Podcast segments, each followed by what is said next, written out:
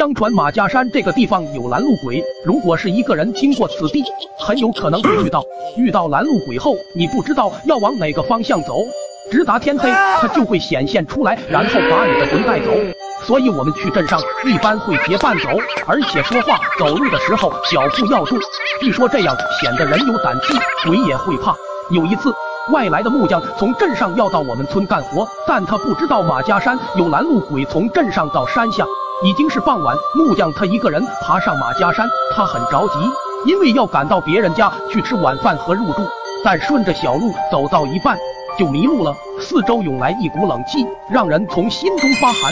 走南闯北这么多年，他意识到遇到了脏东西。晚上人们都回到家中，谁没事去这种邪门的地方？所以此时身处荒山野山，就别想着有人来救。怎么办？怎么办？即使他这些年听过别人讲，自己也经历过几次灵异事件，胆子锻炼的比较强大，但内心还是很害怕。他额头出汗，浑身难受。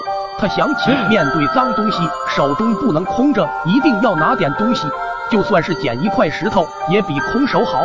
他从身上拿出一把木匠专用的斧子。这把斧子是他刚开始做木匠时打制的，当时还用法师开过光。平时他也注意保养，很是锋利。这时拦路鬼看到木匠已经被吓到，不想等下去了，美味就在眼前，他准备靠近他，把他的魂带走。木匠明显感觉到身后有一股压迫，是要行动了吗？他大喝一声，举斧便劈了下去。而拦路鬼看着这个人自不量力，还想要用斧子来伤害他，真是可笑。可当他听到一声大喝，那个人就变出第三只手，然后他就被惊得不敢动弹，斧子顺势而下，狠狠地劈到那只鬼头上。啊！那拦路鬼疼的惊叫一声，一溜烟跑了。木匠这一劈，仿佛用尽他全身力气，劈完后一屁股坐在地上。这次怕是要交代在这了，他想。还没等他反应过来，鬼就跑了。这次真是死里逃生，上天保佑。拦路鬼跑后，晚上的路也能看清楚，他也赶紧跑。万一那拦路鬼又回来报仇，就糟了。木匠跑着上山，直到看见村民家的灯火，才舒一口气。他的肺已经长疼，心扑通通跳，已到极限。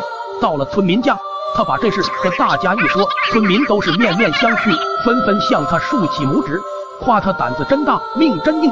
但是此后，人们走马加山过，就是累得出汗，也不敢脱衣服。因为大家都知道，拦路鬼在等着有第三只手的人，他一定要报仇。